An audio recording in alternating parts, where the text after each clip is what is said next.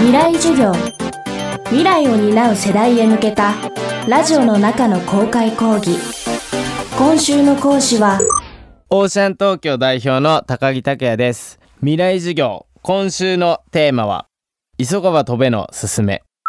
未来授業。この番組は暮らしをもっと楽しく快適に川口義賢がお送りします。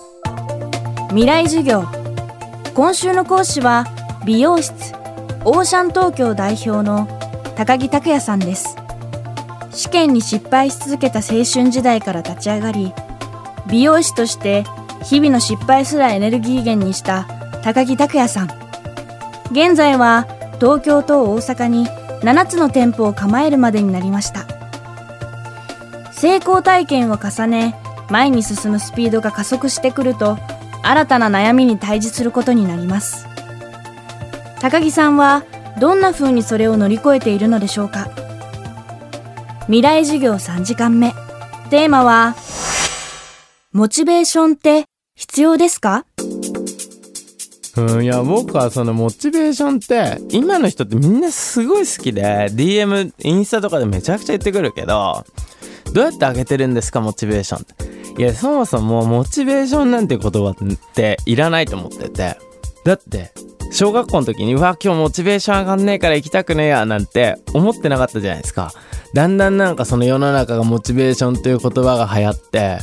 なんかこう今日上がらないな楽しくないなとか言葉に踊らされてるなみんなと思ってるからモチベーションなんてそもそもないと思ってる。からモチベーションという言葉はもう捨てた方がいいし忘れた方がいいなと思ってるけどただやっぱり元気がない日も絶対あるしテンション上がらない日もあると思うんだけどそれってモチベーションの問題じゃなくって365日だって毎日同じ気持ちなわけないじゃんっていうか。ただ今目の前でその仕事をしないといけないのか勉強しないといけないのか体を動かさなきゃいけないのかこう聞いてる人たちが何をしなきゃいけないのか分かんないけどそういう日もあるんだよ。でもやるべきことあるでしょっていうのを一個ずつちゃんとやっていくしかないしそうしないと成功はしないと思う。逃げてったらね結果なんて絶対出ないから。トップランナーとして日本の美容業界を突き進む高木さん。そのポジションに居続ける上で大切にしているのはどんな考え方なのでしょうか？うんその振り返ることはすごい大事にしてるから今まで失敗してきたからこうやらないようにしようとか同じミスを何度もやらないようにしようっていうのはあるんだけど例えば美容師でいう売り上げとか抜いた人たちのことは一切見ない。だからスポーツでいうところの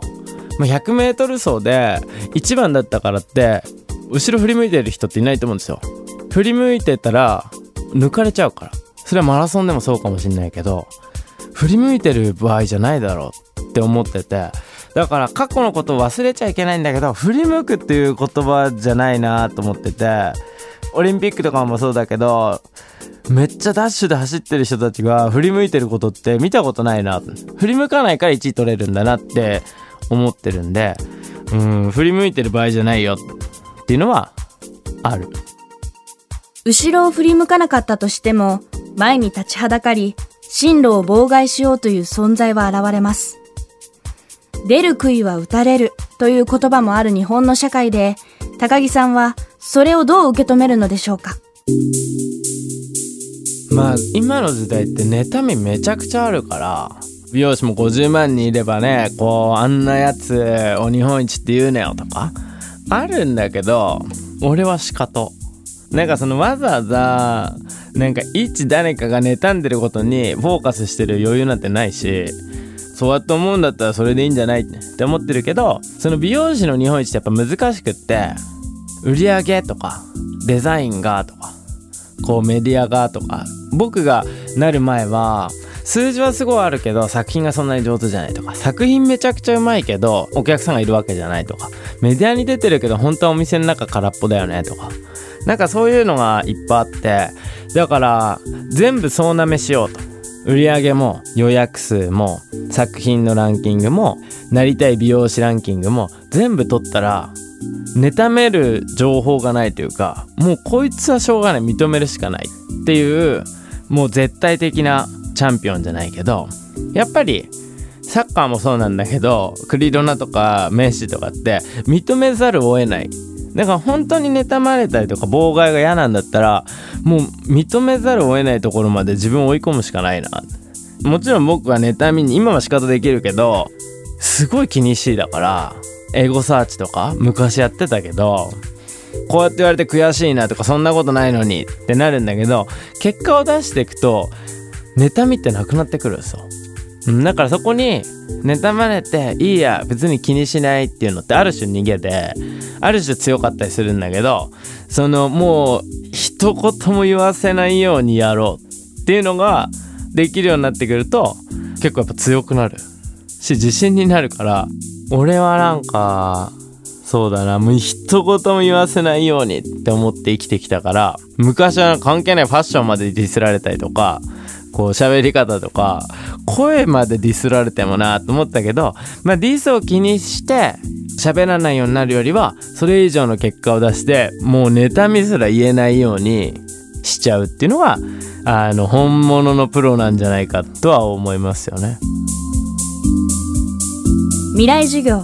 今週の講師は美容室オーシャン東京代表。美容師スタイリストの高木拓也さん。今日のテーマはモチベーションって必要ですか？でした。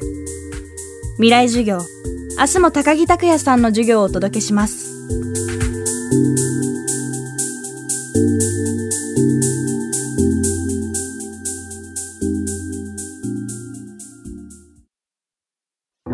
川口技研。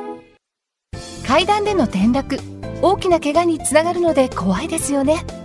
足元の見分けにくい階段でもコントラストでくっきり。白いスベラーズが登場しました。皆様の暮らしをもっと楽しく快適に。川口技研のスベラーズです。未来授業。この番組は暮らしをもっと楽しく快適に。川口技研がお送りしました。